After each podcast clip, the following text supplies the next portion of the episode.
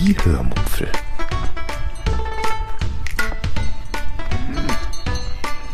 Aus dem Tagebuch einer Allgäuerin.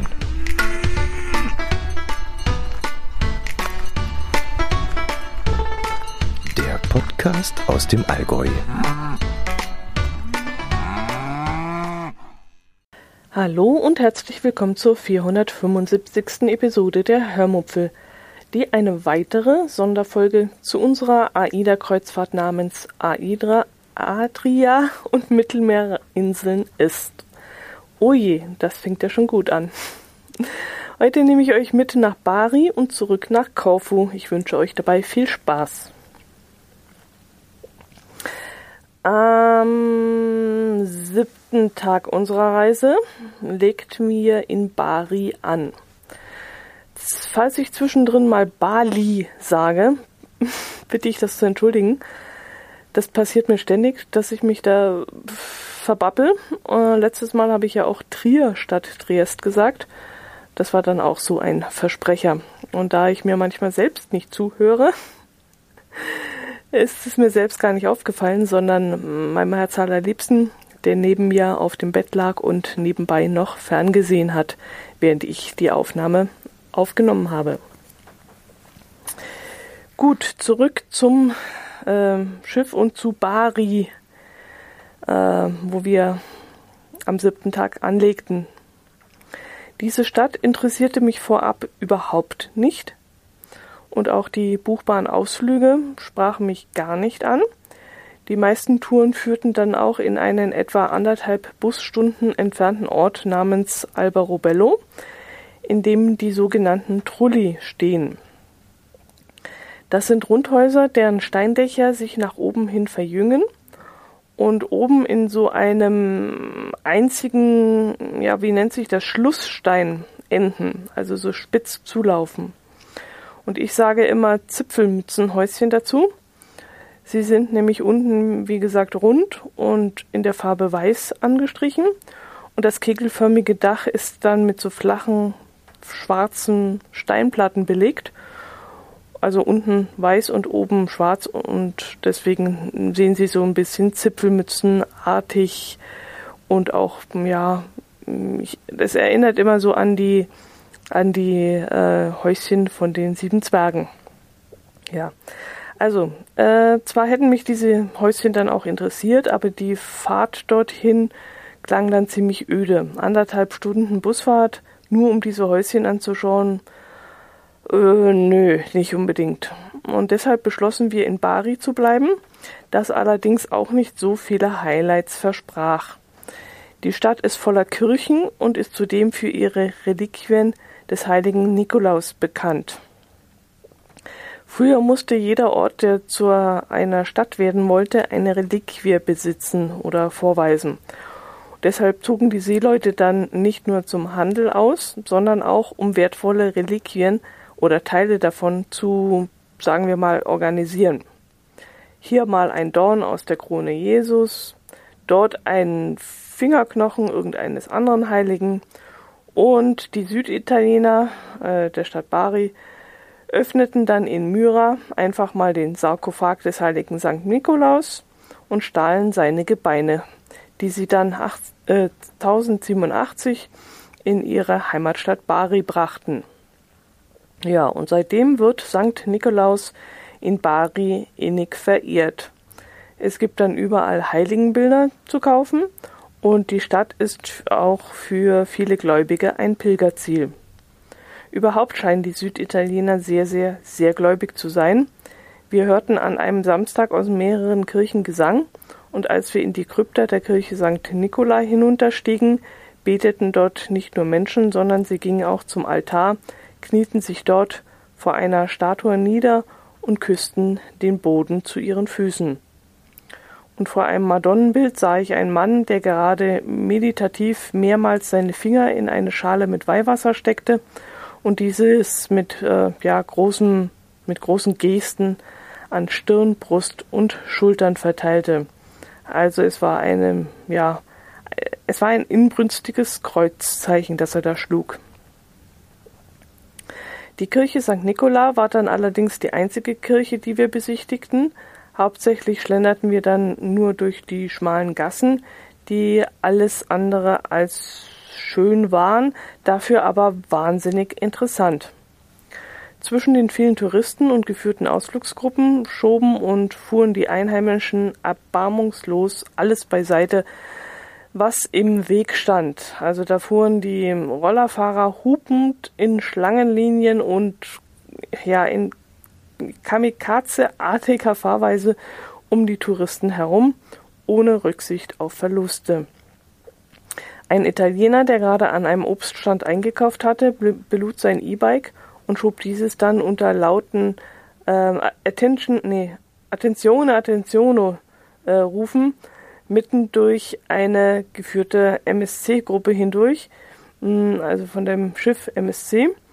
Dann stieg er auf und fuhr dann klingelnd und mit einem Affentempo durch die nanu, schlenderten Menschen, die in dieser vielleicht so drei Meter breiten Gasse gar nicht ausweichen konnten, weil links und rechts irgendwelche Verkaufsständer mit Obst, Gemüse oder auch Touristennepp standen.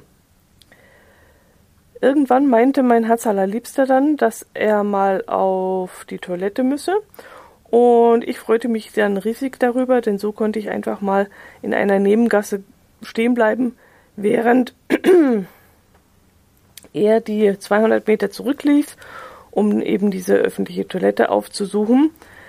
Denn dann hatte ich mal so richtig viel Zeit, doof rumzustehen und alles auf mich wirken zu lassen, dieses ganze Theater in dieser Straße. Ich stellte mich dann abwechselnd unter verschiedene Balkone, die vielleicht so zwei Meter breit und einen Meter tief waren, denn es hatte inzwischen wieder angefangen zu regnen. Und ich stand dann irgendwann vor der Chiesa di San Mar Marco dei Veneziani, die für Bari eine wichtige Bedeutung haben soll. Sie wurde erbaut, um den Venezianern zu danken, die Bari im Jahr 1002 von den Sarazenen befreit haben. Sie soll im Inneren dann ein paar Besonderheiten besitzen, die der Öffentlichkeit aber leider nicht zugänglich ist. Ähm, also die Tür war abgeschlossen und ich weiß gar nicht, ob Einheimische reinkommen, weiß ich nicht, keine Ahnung, oder zu bestimmten Zeiten jedenfalls. Wir kamen nicht hinein. Dafür kann man dann aber eine interessante Wandmalerei an der Außenfassade bewundern, die wohl vor nicht allzu langer Zeit restauriert wurde, denn sie sieht sehr frisch aus. Als ich dort so rumstand, konnte ich ein paar gewagte Fahrmanöver diverser Rollerfahrer beobachten, die auf regennassem Marmor um die Ecken schossen. Äh, einer hatte zwei Gasflaschen zwischen seinen Beinen geladen und konnte die Beine deshalb auch nicht vom Roller nehmen. Als er dann in einer Kurve mit dem Roller leicht wegrutschte, musste er sich sofort, also innerhalb von einer Sekunde entscheiden, Gasflaschen verlieren oder auf die Schnauze legen. Aber er konnte sein Fahrzeug dann glücklicherweise abfangen und kurz vor der nächsten Hauswand auch zum Stehen bringen. An einer Hausecke hing ein Durchfahrtsverbotenschild und ich dachte dann in dem Moment, na, das hängt da doch auch nur zur Zierde, als schon ein Rollerfahrer dort einbog und sein Gefährt in Fahrtrichtung oder beziehungsweise gegen die Fahrtrichtung, in seine Fahrtrichtung, vor einer Haustür abstellte. Er lief dann mit x Plastiktüten bepackt in ein Haus, also so dünne äh, durchscheinende Plastiktüten. Und ich dachte mir dann, ja, wir Deutschen sparen jede Plastiktüte und die Italiener, die scheißt da nix. Die haben für jedes Lebensmittel einzeln eine Plastiktüte und darin dann nochmal eine und nochmal eine und nochmal eine. Ähm, ich hatte ja zu Hause ein paar Sehenswürdigkeiten rausgesucht und die Koordinaten dann notiert und mein Herz Liebster, Liebster hatte diese in sein GPS übertragen. Und irgendwann meinte er, er hätte da noch einen Punkt auf seiner Karte, nämlich die Nudelgasse. Und zu der liefen wir dann hin. Diese liegt am oder in der Arco Basso.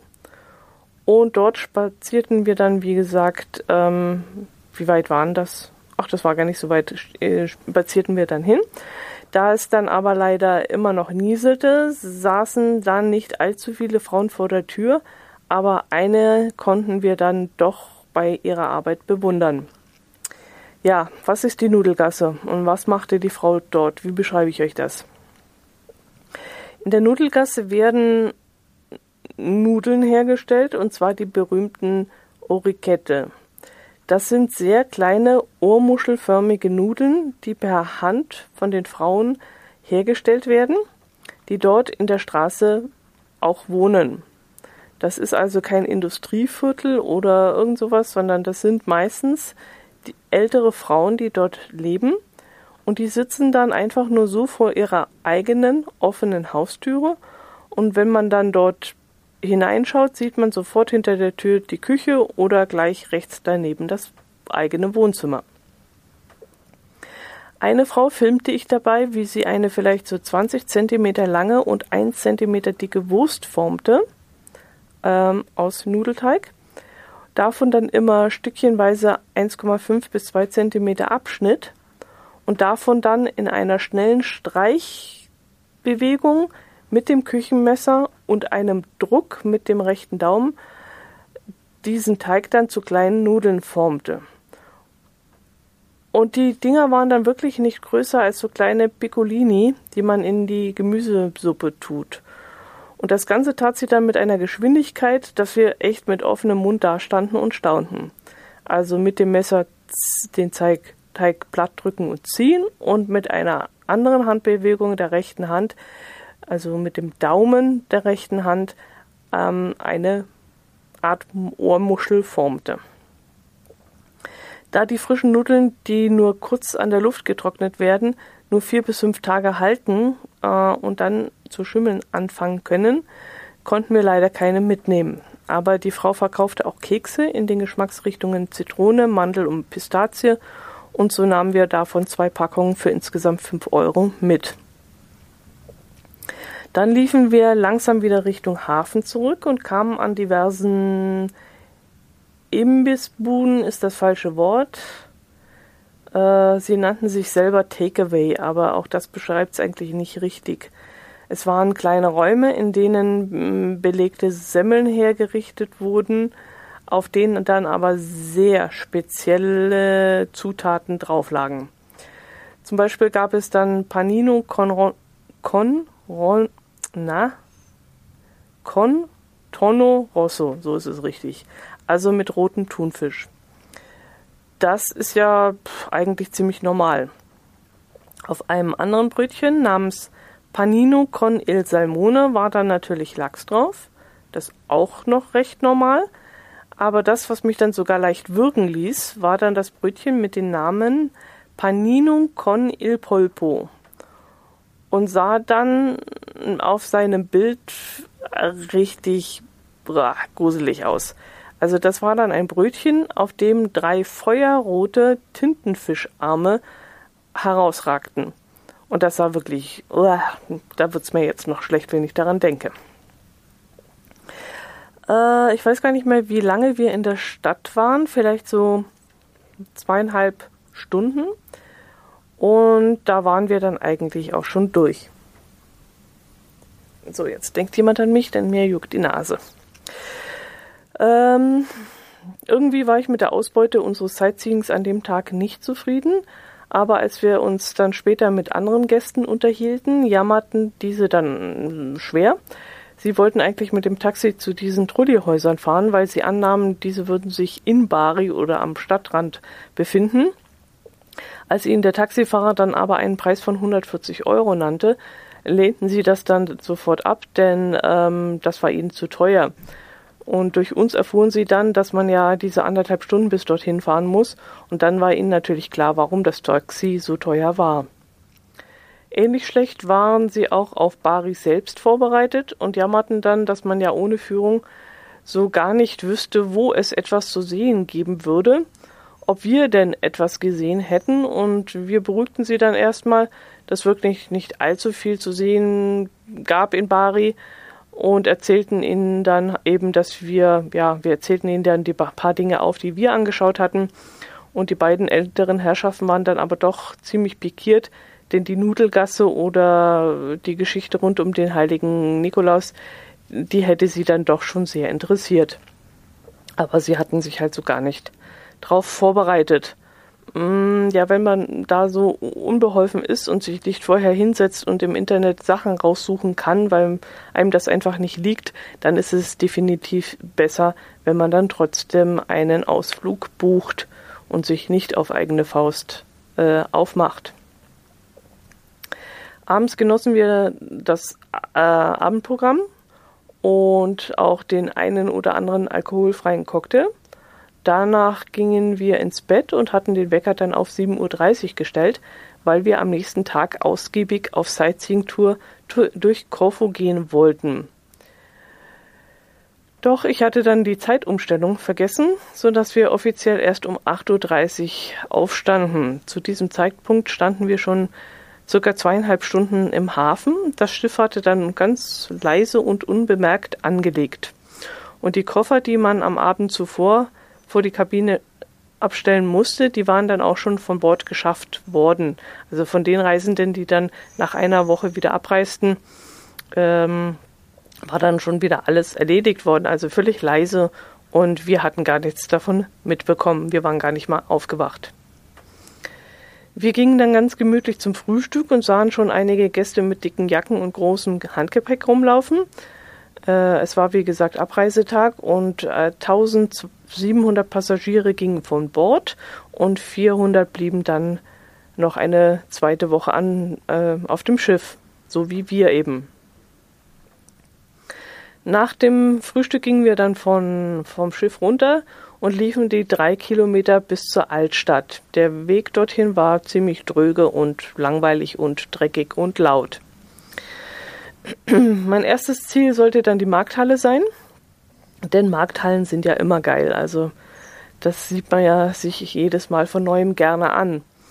Auf dem Weg dorthin wunderte ich mich allerdings, dass viele Geschäfte noch geschlossen hatten und ich dachte dann, das ist ja komisch hier, äh, die Geschäfte machen wohl erst alle später auf.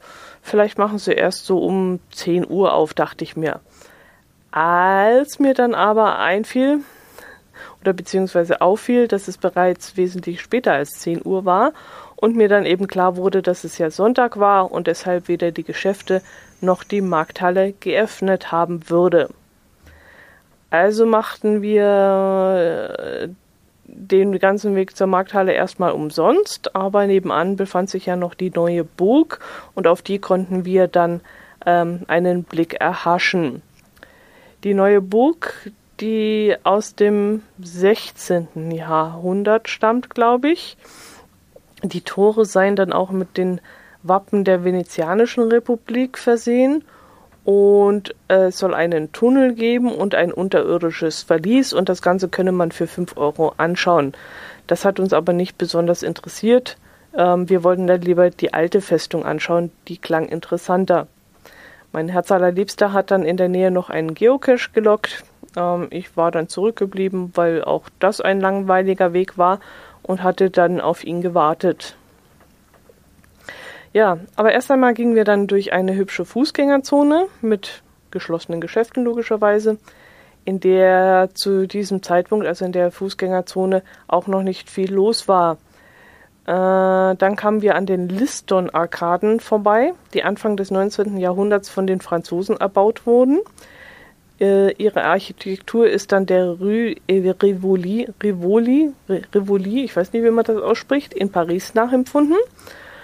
Äh, in ihnen befinden sich dann zahlreiche Cafés und Restaurants, die zu dieser Zeit auch schon gut besucht waren. Wir liefen dann weiter und erblickten eine grüne große Wiese, die von Blumen und Bäumen und Büschen äh, geschmückt waren. Kann ich das so sagen? Ja.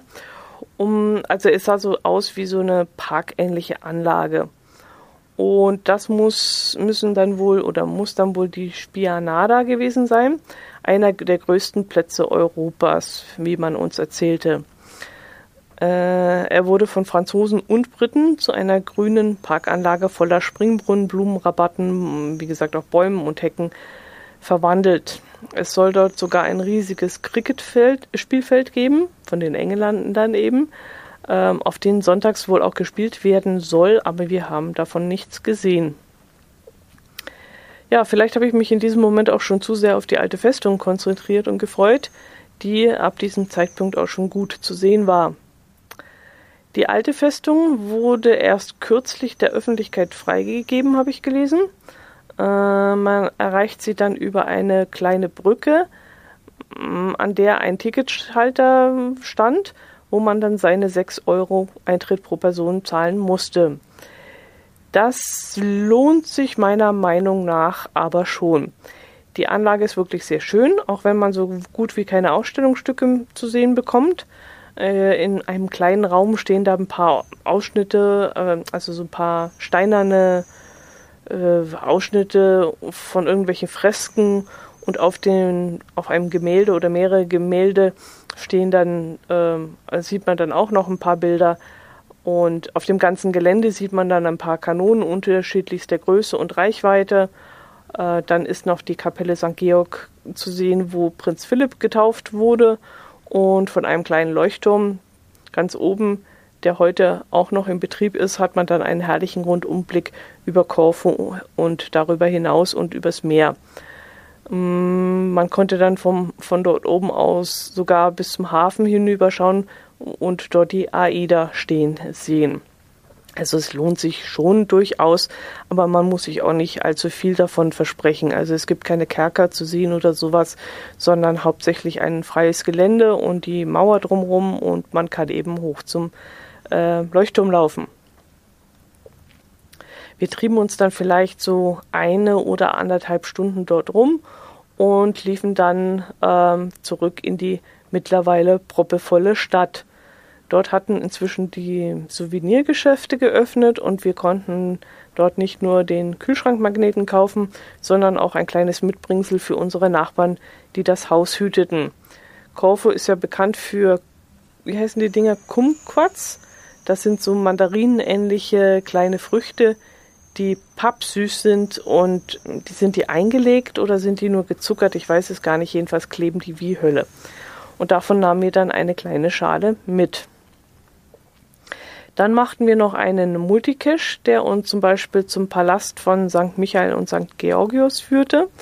Und wenn ich es richtig verstanden habe, wurde dieses Gebäude von den Briten erbaut, die ja Korfu eine Zeit lang über mehrere hundert Jahre, nee, mehrere hundert Jahre nicht, aber mehrere Jahrzehnte, glaube ich, besetzt gehalten hatten. Nee, besetzt ist der falsche Bericht. War das eine Kolonie? Glaube ich auch nicht. Aber jedenfalls waren die hier eine ganze Weile vertreten und haben dann einiges äh, errichtet. Jedenfalls war dieses Gebäude mal die Stadtresidenz des obersten Repräsentanten der britischen Regierung und in diesem imposanten und von außen schon sehr sehenswerten Gebäude befindet sich heute ein asiatisches Museum und eine Pinakothek, Pinakothek die wir beide natürlich ähm, nicht besichtigt haben. Der Multi führte uns dann weiter bis in eine Gegend, in der definitiv keine Touristen zu finden waren. Da, wo eben die echten Kofuaner, Kofuesen, Kofu, keine Ahnung, wie die heißen, ähm, leben und auch wo man dann gesehen hat, wie sie gerade ganz frisch die Wäsche zum Trocknen über die Straße gezogen haben oder wo man dann die zerkratzten und zerschrammelten Autos äh, in jede noch so kleine Ecke gequetscht äh, gesehen hat. Äh, wir ließen uns dann noch recht lange durch die ruhige und auch sehr, ja, teilweise ruhige Altstadt, aber auch durch die äh, lebhaften Abschnitte treiben, ähm, wo es dann auch wirklich mm, wahnsinnig viel zu bestaunen gab. Es war, wie gesagt, Sonntag und auch die Einheimischen waren fleißig unterwegs und aßen dann in diversen Tavernen und es roch dann auch überall sehr lecker. Also es war wirklich eine, ja, ein ganz toller Tag. Gegen Nachmittag liefen wir dann den langen Weg zurück zum Schiff, wo die meisten der Neuankömmlinge bereits das Schiff erkundeten. Wir trafen dann auf eine vierköpfige, laute Gruppe junger Männer, die nach der Anreise etwas zu essen suchten Und da das, das Buffet-Restaurant oder die Buffet-Restaurants noch nicht offen hatten, äh, geöffnet waren, wollten sie ins Burger-Restaurant. Und weil wir selbst gerade auch dorthin wollten, zeigten wir ihnen dann den Weg. Dort angekommen musste man dann anstehen und auf einen freien Tisch warten, weil natürlich viele frisch angereiste das gleiche Problem hatten. Sie hatten Hunger und es war eben noch kein Restaurant offen. Und deshalb schickten wir die enttäuschten Männer ins Brauhaus, weil wir, äh, weil wir vermuteten, dass dort mehr freie Plätze zur Verfügung stehen würden. Wir selbst stellten uns dann beim, Brau äh, beim, beim Burger-Restaurant an und warteten, bis zwei Plätze freigegeben wurden. Äh, vor uns standen dann eine vierköpfige Familie, die wir dann dadurch überholen konnten. Äh, und ich dachte mir dann noch so dabei, na, ihr vier könnt hier vermutlich bis zum Sankt Nimmerleinstag warten. Es werden vermutlich immer nur zwei gehen und wieder zwei neue kommen. Und die Dame am Eingang wird sicherlich nicht so gut koordiniert, koordinieren, dass irgendwann ein ganzer Tisch äh, komplett frei wird, sondern es werden immer nur zwei ersetzt werden, die äh, leer wurden. Aber gut, was weiß ich schon. Ich weiß auch nicht, ob die dort länger anstanden oder dann doch äh, überlegten, erst abends essen zu gehen. Ja, wir aßen dann einen leckeren Burger. Ich bestellte den Lachsburger, den ich aber nicht noch einmal nehmen würde. War kein besonderer Burner. Danach setzten wir uns zu einem Cappuccino in eine der Bars am Theatrium, wo der Pianospieler dann nach kurzer Zeit anfing zu spielen. Wir trafen dann ähm, die beiden Shuffleboard-Spieler und Geocacher aus Potsdam wieder, die sich zu uns setzten und mit denen wir uns dann angeregt unterhielten. Jedes Mal, wenn wir uns treffen, geben sie uns dann auch mm, sehr viele Tipps und Tricks. Ähm, zum Beispiel, wie man günstige Buchungsstäppchen machen kann wo man welches Restaurant äh, gerade offen vorfindet, wo man kostenlosen Kuchen oder Kaffee abgreifen kann, wenn man eben kein Getränkepaket gebucht hat und so weiter und so fort. Wir spazierten dann noch übers Außendeck, wo wir das komplett dreckige Schiff anschauten. Im Laufe unseres Landgangs durch Korfu war uns nämlich aufgefallen, dass alles voller gelber Sand war. Und durch den immer wieder einsetzenden Regen, äh, auch an diesem Tag waren wir nicht davon verschont geblieben, schmierten dann sämtliche Autos und Wege und Bäume und alles, was da rumstand und kreuchte und fleuchte, mit diesem gelben Schlierzeug zu. Und äh, so eben auch die AIDA. Es war wirklich alles von einer gelben, verschmierten äh, Schicht überzogen.